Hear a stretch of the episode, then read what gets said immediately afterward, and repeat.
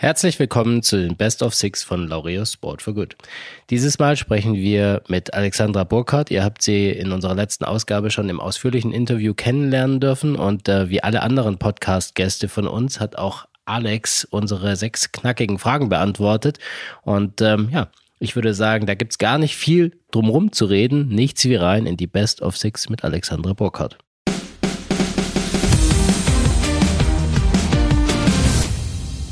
Die erste Frage, welches ist der wichtigste Wert, den dir der Sport vermittelt hat?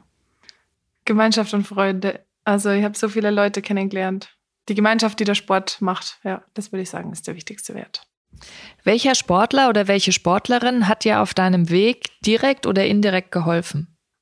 Das ist jetzt ziemlich, äh, äh wie soll ich sagen, äh, hört sich an, als wäre es geskriptet, aber ich glaube wirklich Jan Frodeno, weil ich sein Buch gelesen habe und danach ähm, auf seinen Mentaltrainer zugegangen bin und seitdem dort auch mein äh, mentales äh, Coaching quasi gefunden habe und mir das einfach sehr, sehr viel weitergeholfen hat in den letzten zwei, drei Jahren meiner Karriere. Und ähm, ja.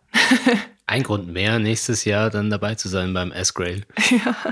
Also das ja. heißt, du arbeitest jetzt mit dem Mentaltrainer von Jan Frodeno zusammen oder mit dem Genau, also ich weiß nicht, ob Jan da gerade immer noch ist, aber er hat in seinem Buch beschrieben, dass er eben äh, mit äh, Anja Schreiner und ihrem Institut in Hamburg sehr viel gearbeitet hat und hat eben auch sein Problem beschrieben, dass er immer überholt wurde auf den letzten Metern und das ging mir über die 100 Meter ja auch äh, immer gleich, dass ich eigentlich geführt habe und auf den letzten 30 Metern verloren habe und äh, da dachte ich mir, krass, das ist genau mein Problem und dann habe ich mich da gemeldet und seitdem arbeiten wir zusammen, ja.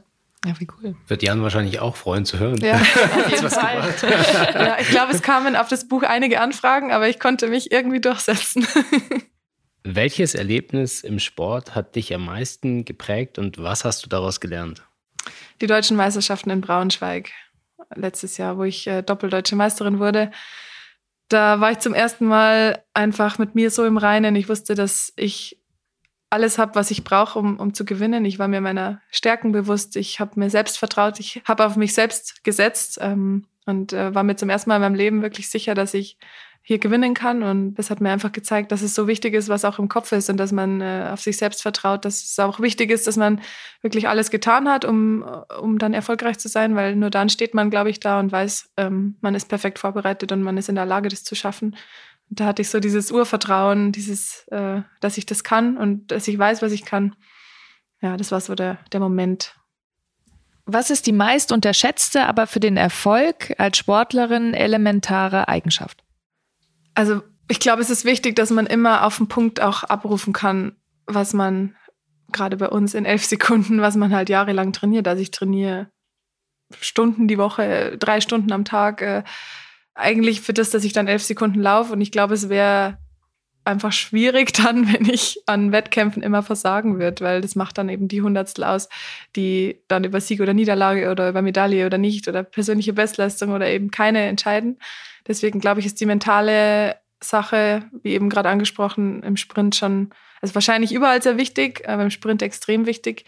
Ist aber auch, glaube ich, nicht mehr so unterschätzt, wie es noch vor Jahren war. Also ich äh, kriege ja auch mit von, von meinen Kolleginnen, dass äh, mental jetzt sehr viel gearbeitet wird, dass es auch kein Tabuthema mehr ist, darüber zu sprechen. Dass auch mentale Probleme, wie es auch meine Staffelkollegin Rebecca Hase angesprochen hat mit ihrer Post-Olympia-Depression, ähm, dass darüber gesprochen wird. Und ähm, Deswegen ist es zum Glück nicht mehr so ganz unterschätzt und äh, wird drüber geredet. Ähm, aber es ist, glaube ich, sehr, sehr wichtig, weil, wie gesagt, die Stunden des Trainings bringen nichts, wenn du es dann im wichtigen Moment nicht abrufen kannst. Welche positive Angewohnheit hättest du dir schon früher in deinem Leben aneignen sollen? Das auf mich selbst zu wetten. also mit sich selbst im Reinen sein, ähm, sich selbst auch zu mögen, gerade ich habe es äh, in einem anderen Podcast auch vor kurzem angesprochen, als junge Frau ist es ja auch äh, gar nicht immer so einfach, seinen Körper und sich selber so zu mögen, wie er ist. Und dann im Sport veränderst du dich natürlich auch stark.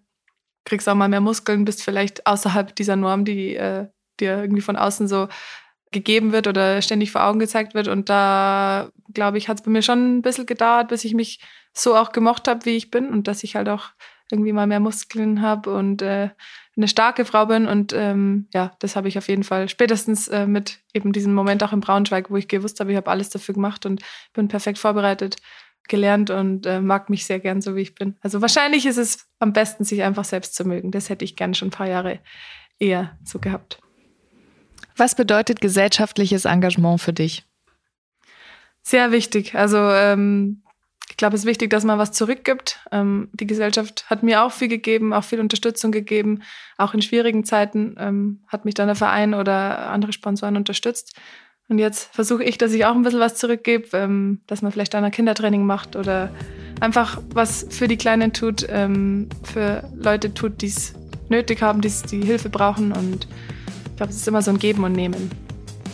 Gut, dass das die letzte Frage war. Ja. Jetzt äh, musst du schnell raus, raus. müssen wir schnell raus, der Hund muss raus.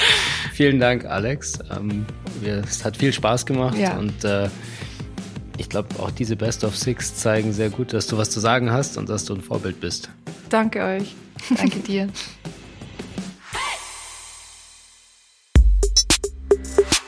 Der Sport Unites Us Podcast von Laureus ist eine Produktion von Maniac Studios.